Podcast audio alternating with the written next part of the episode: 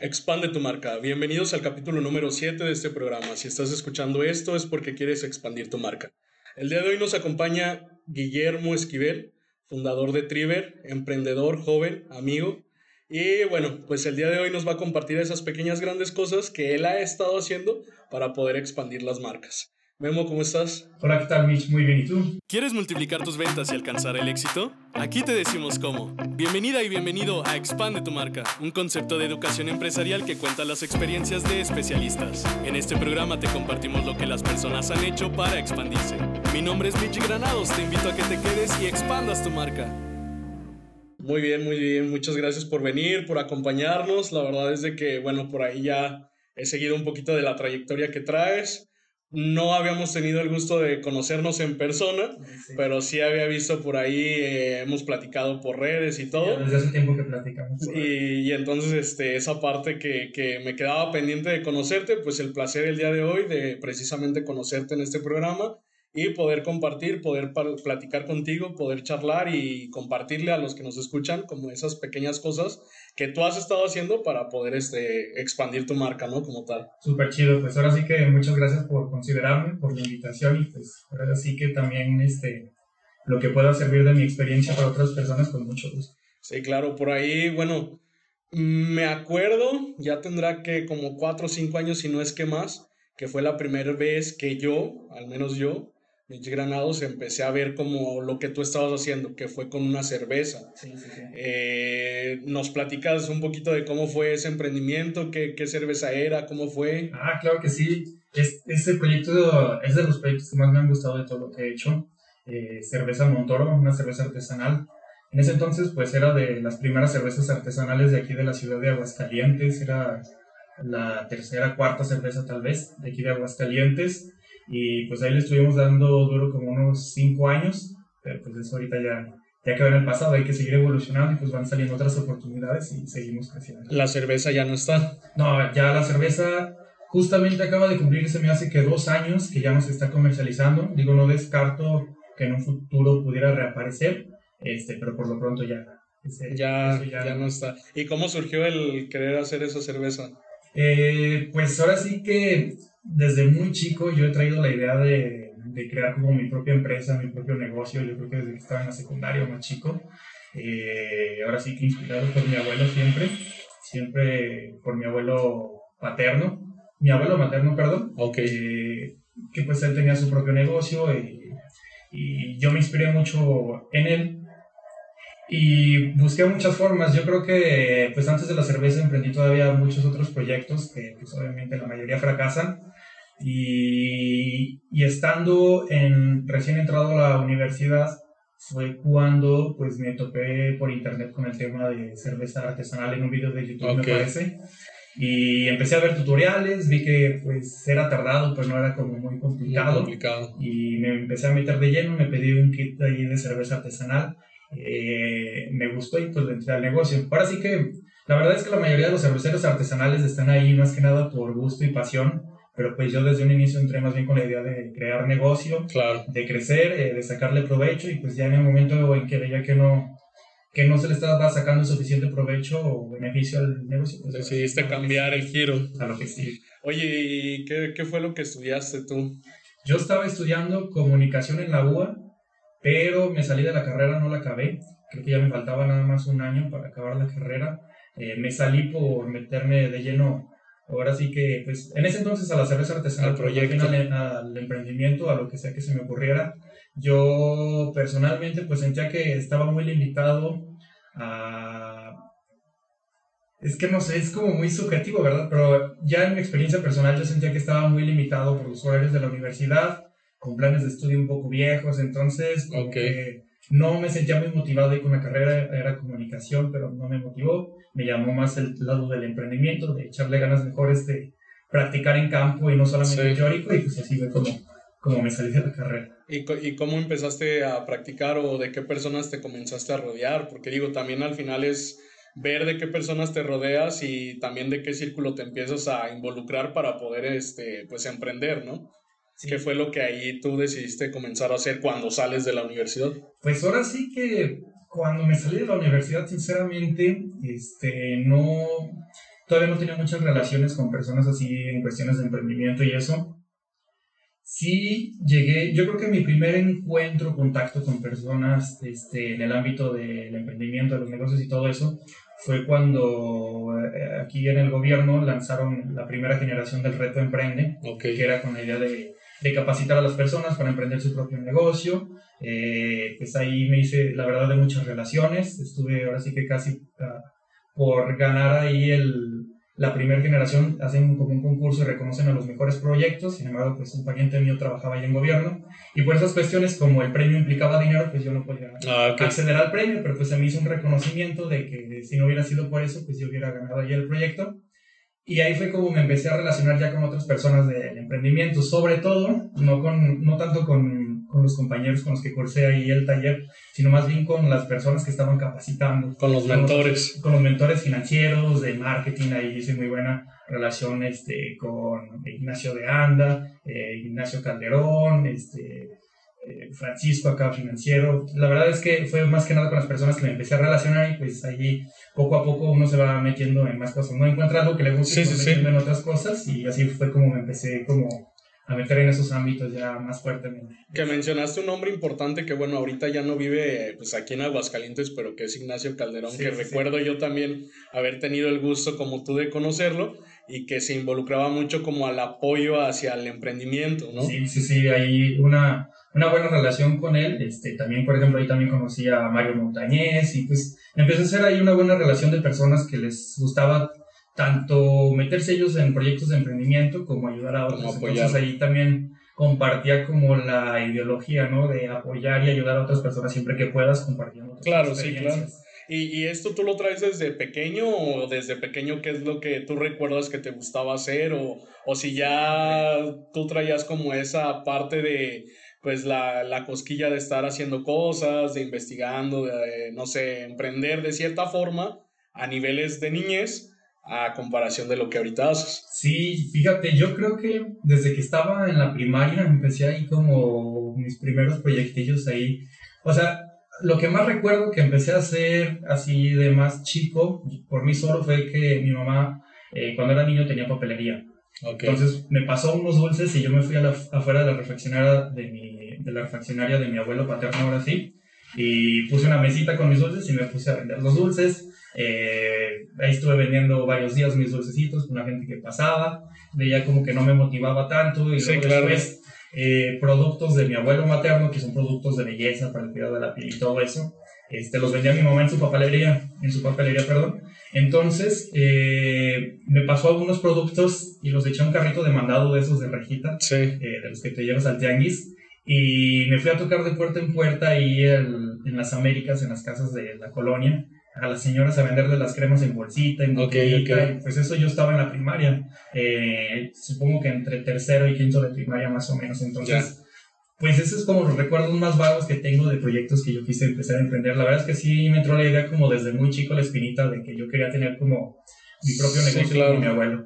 Que mis dos abuelos pues eran este, ahora sí que empresarios, uno tenía su refaccionaria y el otro tenía su, su fábrica de productos para el cuidado de la piel, entonces pues ahí como que crecí con esa inspiración de las dos partes. Sí, que al, que al final es lo que tú mencionas, ¿no? El poder ver a lo mejor una figura, que esa figura te, te inspire, ¿no? Al final del día creo que es lo que a mí también me, me, me pasa, ¿no? En ocasiones tengo que estar viendo figuras que me inspiran para poder eh, emprender. Digo, ya al final también será el trabajo de cada uno el lograr que ese emprendimiento pues se expanda, ¿no? Como tal, pero, pero sí necesita siempre como estar ahí. Y digo, compartías algo muy importante que era compartir también. Cuando ya te has eh, presentado con emprendimientos que has logrado tú, el después compartir, como digo, ahorita lo estamos haciendo, compartir el cómo fue el que hiciste y que, que no nada más tienes tu emprendimiento, tu empresa, porque pues ahí está, ¿no? Sino porque hay un trabajo detrás de y ese trabajo que es. Eh, ¿Qué más proyectos, aparte de, decías que antes de Montoro tenías proyectos que, que fracasaron, que, o, que de, o de los cuales obtuviste un aprendizaje? ¿Qué proyectos eran o qué aprendizajes tuviste de esos proyectos? Fíjate que eso es como lo que más eh, me motiva, ¿no? El hecho de más bien aceptar que no han sido un fracaso, sino una forma de aprender cómo no hacer las cosas. Eh, pues antes de Montoro tuve varias cosas, yo creo que tuve sitios web, blogs eh, de diferentes temas, de cine, un blog católico que llegué a hacer también alguna ah, vez, eh, creo que en la secundaria. llegué a tener un sitio web, una plataforma de publicidad, no te creas, de ese tuve como tres iguales. varios proyectos, pues ahora sí que iba intentando una forma y veía que no me funcionaba y rápido me cambiaba. Sí, claro. Es como mi, como mi dinámica, si dentro de los primeros meses veo que no está funcionando algo, cambio, luego, luego lo que sigue, lo que sigue. Entonces yo creo que eso también me ha llevado a, a tratar diferentes proyectos, diferentes etapas. Digo, después, eso fue antes de Montoro, pero después de Montoro también he tenido muchos otros proyectos que, que de plano no despegaron. Llegué a poner una taquería, eh, duró menos de un mes, creo. Eh, otro tipo de sitios, no sé, muchas cosas, la verdad. Eso, eso que tú mencionas de, bueno, que dices de, no, creo que lo tomo como no aferrarte, el no aferrarte a un proyecto que, que a veces te enamoras, ¿no? Creo que es lo que pasa a veces, que es el enamoramiento de tu propio proyecto, como si fuese tu hijo, pero pues que al final no, no logras hacer que camine, ¿no? Y, y ahí es donde dices, ok, aprender a decir no, pero hacia contigo mismo, esto no es lo que, lo que ahorita hay que hacer, y hay que cambiar de giro o hay que cambiar de idea, hay que buscar otra cosa nueva, ¿no? Al final del día. Creo que, eh, bueno, yo desde mi punto de vista siento que ese es como uno de los errores más grandes de los emprendedores, en México, que buscan como querer casarse con sus proyectos, que es un error muy grande, porque, eh, pues de plano, te metes tanto, le metes todo tu empeño, todo tu amor y si ves que no crece, pues no te quieres separar de él. Sí, claro. Ya le metiste tu dinero. Tiempo, dinero, claro. Y te aferras a que hasta el último momento quiera vivir, eh, pero pues tenemos una perspectiva muy diferente. Por ejemplo, en temas de emprendimiento, no sé, a lo mejor en Estados Unidos, ya ves que con todo queremos comprar Estados Unidos, aunque no, no es necesario. Pero hay una mentalidad muy diferente, porque en tema de emprender o empezar una empresa en Estados Unidos, es más enfocado a la idea de crear una empresa, crecerla y cuando esté en su mejor punto venderla y sacarle lo más que se pueda de dinero. Y aquí lo vemos muy diferente, emprendemos un proyecto y nos queremos casar con él toda la vida.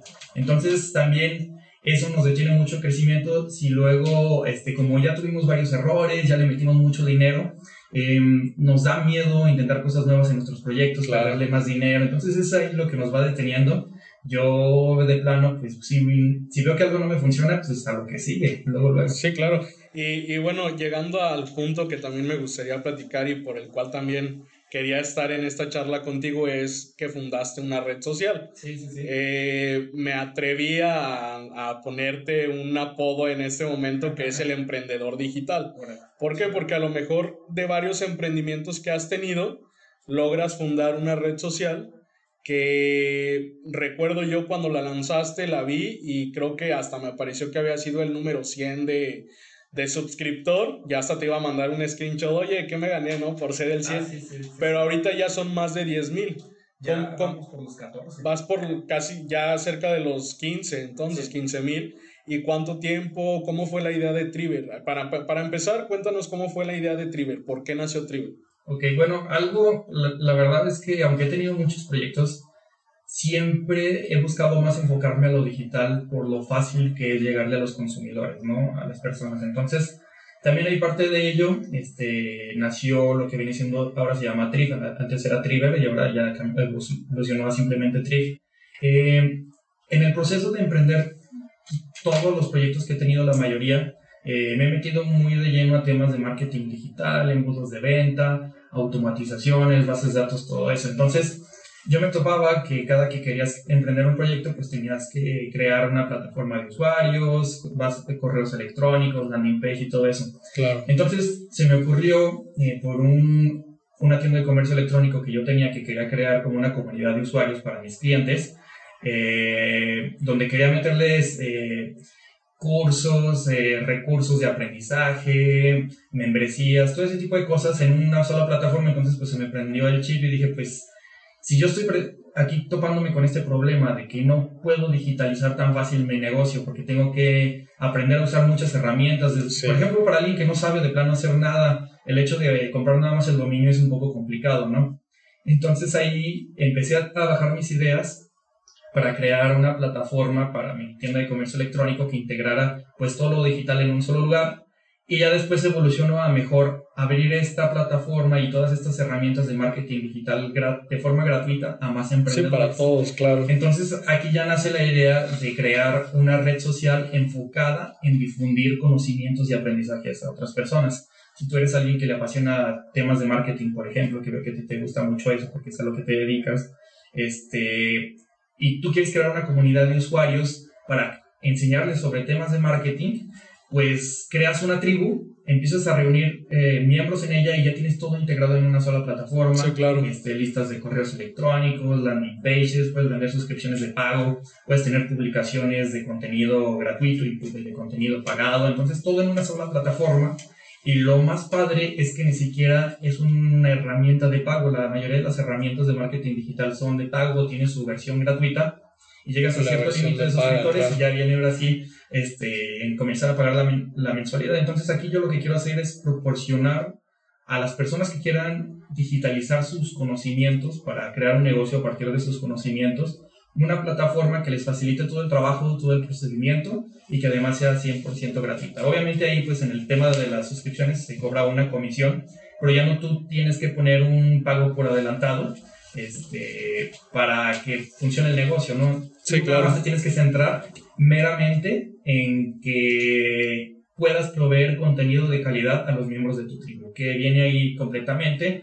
Eh, el tema de las tribus está inspirado en el libro de tribus de Seth Godin, entonces pues ahí bajé muchas ideas eh, y empecé a, a meterle pues, todas las herramientas de marketing digital de forma gratuita y el tema de las tribus digitales para que uno pueda eh, monetizar sus conocimientos con su comunidad de seguidores. Que llegas a algo que, que, igual, como lo mencionaste, es algo que me gusta, que me apasiona y que de eso también hago yo mi negocio, ¿no? Que al final es marketing digital y, y, llegas a algo que yo le llamo, pues, estás creando ecosistemas de identidad, ¿no? Al final del día estás creando un ecosistema o un hábitat en donde hay cierto tipo de personas con cierto tipo de características que no son iguales, pero son similares y a las cuales tú les puedes empezar a dar contenido de valor, contenido que les interese, contenido que, que al final vemos mucho contenido basura, ¿no? Entonces, poder empezar a hacer este tipo también de emprendimientos, de negocios, en donde es contenido de valor, contenido interesante y contenido que nutre, ¿no? Al final te nutre y te da también herramientas, te, veo que también estás eh, en esa parte de poder compartir con los demás lo que tú ya hiciste y que, y que de igual forma tengan una opción de negocio dentro de tu negocio. Sí. Eso, es lo que también este, de cierta forma se ve y como lo dijiste, de forma para ellos gratuita y, y digo, al final del día es, es esa parte. Aquí como el, el alma de TRIF o la idea central es que las personas, bueno, muchas veces nos limitamos de que no queremos emprender porque no tenemos dinero, eh, no sabemos qué producto o servicio vender, eh, nos ponemos muchos pretextos para de plano no empezar un proyecto. Entonces, aquí la idea central o el corazón de Trip es más bien que tú puedas emprender un negocio por internet en base a tus conocimientos que ya tengas en este momento. Puedes hablar de los temas que más te gusten, que más te apasionen, no importa si es un tema de anime, no importa si te apasiona la mecánica automotriz, si te apasiona el marketing digital o el derecho, cualquier tema que te apasione, tú tienes la posibilidad de, con ayuda de Trif, crear una comunidad de seguidores que quieren aprender de lo mismo que tú ya sabes hacer. Y lo más padre es que ni siquiera tienes que ser un experto en el tema que quieres compartir, porque tú ya estás más adelante que otras personas que apenas están comenzando. Entonces tú puedes crear tu comunidad de seguidores o tu tribu para enseñarles lo que tú ya sabes y ellos también comiencen a subir. Mientras tú les estás enseñando, pues tú sigues capacitando temas cosas y toda la comunidad va creciendo. Entonces aquí el tema principal es crear una tribu en base a cualquier tema que a ti te guste o te apasione. Y, y, y por ejemplo, ahí, bueno, tú, ¿cómo, cómo te ves o, o cómo, con qué retos te viste al momento de fundar esta red social? Porque digo, ah, yo veía también mucha publicación de inscríbete, inscríbete, inscríbete, de forma de incentivarlos, de inspirarlos a que lo hicieran. Y había un momento, creo yo, en el que iba muy lento y de pronto fue muy rápido o ha ido ya creciendo muy rápido. ¿Cómo es esa transición o qué hiciste para que ese proyecto de que iba lento fuera rápido? Eh, pues aquí la clave más bien es la constancia, como en todo proyecto que uno puede empezar. A lo mejor puede parecer que al principio de plano no pega, no crece, Eh, pero si tú te pones un objetivo y te centras en él y todos los días estás trabajando en él, de plano llega un momento en el que todo el trabajo que ya has hecho antes se va acumulando y de plano empieza a crecer. Creo que eso es parte de lo que a mí me ha ayudado. También me ha costado trabajo el tema de que pues es un concepto nuevo, un concepto diferente, que la gente a lo mejor en un principio no comprendía bien, entonces pues yo también tenía que ir como transformando mi... La comunicación. pitch de cómo es que vendía el proyecto, cómo podía hacer que otras personas lo entendieran así, explicarlo literal como un niño lo puede entender. Entonces creo que esas son como las dos cosas más grandes que a mí eh, me tuve que enfrentar al principio, pero pues de plano todo el trabajo que vas acumulando llega un momento en que presiona y luego empieza a crecer para arriba. Y creo que eso es algo, aún así pues estamos muy lejos de donde yo quiero llegar, este, muy, muy lejos. Creo que este proyecto tiene potencial para mucho, para diferentes conceptos. Ahora sí que tiene lo mejor de cada red social integrado en una sola y además con otras funciones pues con nuevas que no se han visto antes de forma gratuita en temas de marketing digital o herramientas. Entonces, pues ahora sí que yo estoy integrando todo de forma gratuita para facilitar a las personas a entender una comunidad de usuarios. Que, por ejemplo, también está el tema de las redes sociales grandes, que nos vemos muy limitados por los dichosos algoritmos, ¿no? Que es entendible que con tanto contenido publicado cada día, sí pues puedas estar viendo todo el contenido, ¿no? Entonces se tienen que crear los algoritmos forzosamente para estar como dispersando el contenido para ver a qué personas se les manda y cuáles no. Pero aquí el tema es diferente. Aquí tener una tribu eh, dentro de Trip es como tener tu propia comunidad de usuarios. Entonces, el contenido que tú compartes no está limitado a los algoritmos de la red social, porque todas las publicaciones tú las puedes hacer llegar a todos tus seguidores en el tema de que tú mismo puedes ir creciendo tu base de datos de seguidores y puedes tener control de ella.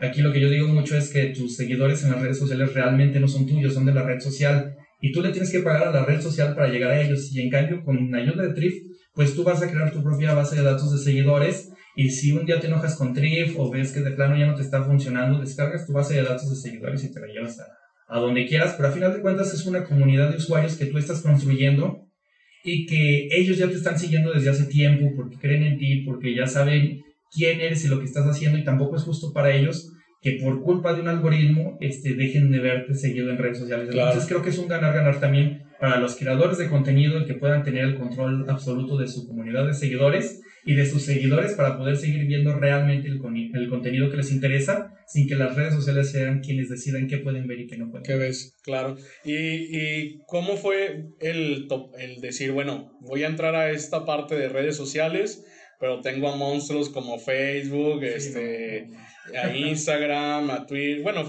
Instagram de Facebook, eh, LinkedIn, que a lo mejor forma un poquito como de también de lo que mencionabas, que es una extracción de, de algo característico hacia la tuya, eh, ahora TikTok, que por ahí también veía algún tipo de alianza que estabas generando o, te invitaron a una charla, algo así vi. ¿Cómo, ¿Cómo fue el decir, bueno, voy a entrar a esto, pero hay otras redes sociales también que son un monstruo ahorita actualmente y qué voy a hacer yo? O sea, ¿cómo fue esa parte de toparte con eso? Ok, aquí la verdad, pues obviamente me estoy enfrentando a algo muy, muy grande pero por el momento no los veo tanto como una competencia, sino más bien por el lado de que Trip es una forma de complementar las funciones de una red social como puede ser cualquiera de las que ya conocemos, Facebook, LinkedIn, este, Instagram. Entonces, es una forma de complementar, por ejemplo, tu página de seguidores de Instagram para ofrecerles una comunidad de usuarios a tus, a tus seguidores, una comunidad donde puedas concentrar el contenido de todas tus redes sociales. Entonces aquí lo que hace Trip es facilitar que puedas compartir videos de Facebook, de YouTube y de Twitch, por ejemplo. Compartes el enlace del video en Trip y automáticamente se inserta. Entonces, más bien por ahora, creo que es, se puede ver exactamente como un complemento de tus redes sociales, esto sobre todo para los creadores de contenido, porque es para construir una comunidad de seguidores en donde tú vas a tener el control absoluto de esta comunidad, no vas a estar limitado a los, a los dichosos algoritmos. Entonces, esto es meramente nada más por ahora un complemento, ya veremos este, cómo se pone la, la, competencia en un futuro, pero por ahora es más que nada un complemento de las redes sociales que uno ya tiene, o inclusive de quienes no manejan redes sociales, pero sí manejan bases de datos de correos electrónicos. Es una buena opción también para, bueno, en este caso Eh, ¿tú, ¿Tú cómo le dirías a una persona, bueno, estudia tú también, al final que no te cierres por no hacer alianzas con tus, entre comillas, posibles competencias? Eh, hay, hay muchas personas, inclusive no sé si te ha tocado, pero que te cierras a hacer alianzas. Eh, es algo que ahorita creo yo que está detonando o haciendo que, que vaya hacia la punta lo que es Trip, hacer alianzas con estas otras redes sociales que ya son grandes y que es lo mismo que deberían de estar haciendo otro tipo de negocios o tú qué consideras que, deberían de estar haciendo otros negocios, no hablando específicamente de este giro, pero para otros emprendedores que con lo que ellos puedan detonar su marca. Eh, pues sí, en temas de alianzas yo creo que sí es una buena opción el que podamos aliarnos con otros proyectos para ver cómo podemos crecer juntos. Pero yo creo que más que aliarse con la competencia, eh, yo pienso que es más buscar personas afín de tu producto o servicio que ya estén en ese nicho y pues apoyarse entre ellos, no directamente en sus competidores. Por ejemplo, yo, este, que quisiera posicionar una red social, pues buscaría acercarme a otros creadores de contenido para ofrecerles las soluciones que tiene la plataforma y explicarles cómo puede complementar aquí la herramienta.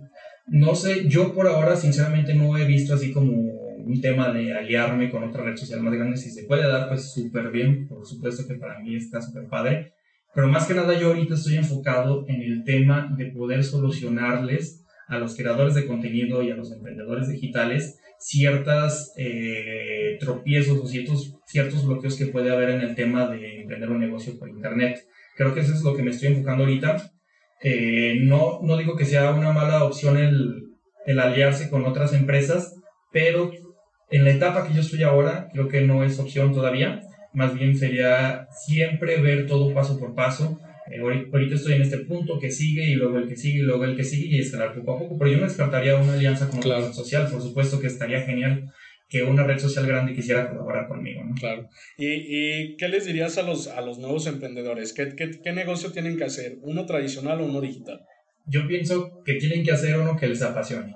Si les apasiona arreglar el coche del vecino cada que se les descompone, pues que pongan su taller automotriz. Si les apasiona eh, temas de negocios, temas de derecho, pues enfocarse en ese lado, pero no descartar la posibilidad de expandirse al lado digital, porque hoy en día eh, ya lo hemos escuchado muchas veces en muchos lados y por muchas personas que no están en Internet, pues ya no tiene presencia y es un hecho, porque aquí ya hay algo muy importante, un brinco que dio la forma de hacer negocios, porque ya no necesitas depender de un local comercial para iniciar un negocio, tú puedes empezar tus propios proyectos desde tu recámara si quieres, vender un producto que ni siquiera tienes contigo, que ni siquiera has comprado entonces, yo os invitaría a todas las personas, este, sean jóvenes, sean adultos, buscar la forma de digitalizar sus negocios, al menos comenzarse a meter de lleno las redes sociales, compartir contenido y olvidarse del tema de vender. Ya el tema aquí ya no es vender tu producto o servicio, sino más bien compartir parte de tu historia, parte de lo que hay detrás de tu empresa, de los procesos, de cómo has crecido, hasta dónde has llegado y eso es lo que realmente en estos momentos ya es lo que te invita a, más bien lo que invita a las personas a que conozcan tu marca y posteriormente consideren comprarte, porque ahorita ya, si de plano haces eh, publicidad tratando de vender algo, pues estás tirando dinero a la basura, porque ya las cosas cambiaron, ya no es lo mismo, ya tienes que estar en internet y tienes que también contar tu historia detrás de tu proyecto para poder seguir creciendo. Que, que como lo dices, muchos aunque ya tienen también sus redes sociales, o sus sitios web o sus tiendas en línea, X o Y, herramienta de, digital en su negocio, aún así no están. ¿Por qué no están? Porque no están creando una buena estrategia. Eh, hablamos ahora un poquito de estrategias digitales, que pues tú ya lo has hecho bien con Drip, y, y, también compartirle a los demás cómo poder hacer una estrategia digital, como tú bien lo dices, que al final es compartir eh, historias o este tipo de cuestiones que son ya emociones, eh, que al final lo comentábamos al inicio, algo que te inspire y esa, esa inspiración que tú vas a tener va por automático a comprar el producto, el servicio o la idea, ¿no? Que mencionabas algo de catolicismo en algún momento y, y al, final, al final es crear también estrategias para vender ideología política, etcétera, etcétera. Ahora sí que lo que las personas tienen que ver o tus futuros clientes es que detrás de cada marca hay un ser humano como ellos, con el cual se pueden identificar, que también comete errores y que también puede crecer. Entonces, Creo que eso es lo más importante ahora y creo que es un tip que a mí me costó tiempo, trabajo y dinero comprender, pero es lo más importante en estos momentos digitalizarte y compartir tu historia detrás de tu proyecto. Digo, yo aquí agregaría también a, eso que mencionas y que algo que igual me gusta practicar y como tú bien lo dices, es el poder, al final, como tú creaste una tribu, pero primero empezar a crear a la persona, ¿no? A la persona que va a vivir en esa tribu, en ese ecosistema, y que esa persona pues va a tener, como bien lo dijiste, eh, emociones y jugar con, no jugar, sino hacer de cierta forma contenido, tanto para sus miedos, para sus sueños, para lo que necesita, pero de cierta forma de cómo va a poder resolver también sus problemas, sus necesidades, a, qué sueña llegar a ser, qué, qué sueña contener, etcétera, etcétera. Y creo que eso es algo con lo que se debe de vender, con miedos, con sueños y poder eh, generar contenido para solucionar esa parte. ¿Tú qué opinas de, de que sea eh, algo, algo así, tres, tres características que debe tener el nuevo emprendedor y tres características que también debe tener el usuario, porque a veces dejamos de lado el usuario y lo maleducamos de cierta forma de que hay, hay en algún momento falta la ética profesional en donde se maleduca al usuario. ¿Qué, qué características debe tener tanto el emprendedor y el usuario? Ok, mira, en el tema del emprendedor yo pienso que debe ser una persona completamente abierta a los cambios porque hoy a lo mejor la metodología que sirve es una y puede que mañana cambie completamente. Entonces, Creo que debe ser una persona completamente abierta a los cambios que puedan suceder en cualquier momento. Creo que debe ser una persona también dispuesta, así como lo dices, a educar a, otros, a su comunidad de seguidores, a sus clientes, educar en cuanto al producto o el servicio que está haciendo, porque las personas ya queremos relacionarnos de una forma más humana con las marcas y no, no queremos que nos digan compra y vamos a comprar, ¿no? Y tercero, yo pienso que sí o sí, pues el tema de digitalizarse. Eh, ya es muy complicado emprender un proyecto y no digitalizarse porque simplemente no estás llegando a las personas adecuadas. No es lo mismo este, crear un, un espectacular ahí en, en Avenida Universidad, por ejemplo, que crear un anuncio específicamente segmentado a las personas realmente interesadas en tu producto o servicio. Entonces pienso yo que esas son las cosas más importantes y por supuesto también hay como un plus o un bonus, pues el compromiso, ¿no? Claro. El compromiso con sus ideales, con su proyecto, con su emprendimiento y el estar dispuestos a meterse de lleno en él y, y pues si van a emprender de entrada que, que, estén conscientes de que van a trabajar los siete días de la semana y seguramente más de 12 horas al día, sí o sí. Y ya en el tema del usuario, pues eh, yo invitaría a los usuarios de cualquier eh, red social o consumidores de cualquier producto o servicio aprovechen las herramientas digitales que hoy en día tenemos y comparen lo que quieren comprar, o comparen lo que quieren consumir. Ya tenemos muchas opciones. Ya es muy sencillo el poder encontrar la opción más económica o la más eficaz comparando ahí con ayuda de los buscadores grandes. Entonces, creo que yo limitaría al usuario solamente ese consejo, el que no se queden con una sola idea, sino que investiguen comparen y se queden eh, con lo que más les atraiga o con lo que realmente les vaya a satisfacer sus necesidades.